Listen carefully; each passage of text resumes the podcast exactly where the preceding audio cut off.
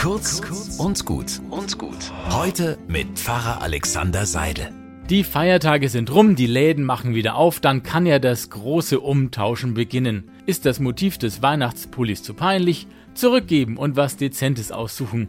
Hat man das geschenkte Buch schon im Regal? Zurück damit und einen unbekannten Krimi mitnehmen. Klar, bei manchen Geschenken kann es schon passieren, dass man nach der ersten Freude merkt, das ist doch nicht so ganz das Passende, wie gut, wenn man da nachjustieren kann.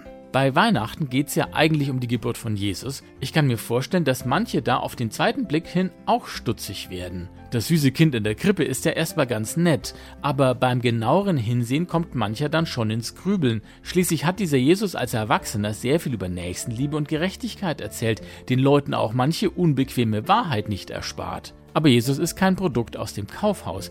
Er ist gekommen, um zu bleiben. Umtauschen geht nicht. Wir werden weiter auch mit seinen unbequemen Worten leben müssen und das ist auch gut so, dass da immer wieder einer da ist, der uns daran erinnert, dass unsere Welt eine Veränderung braucht. Einen guten Tag wünsche ich euch.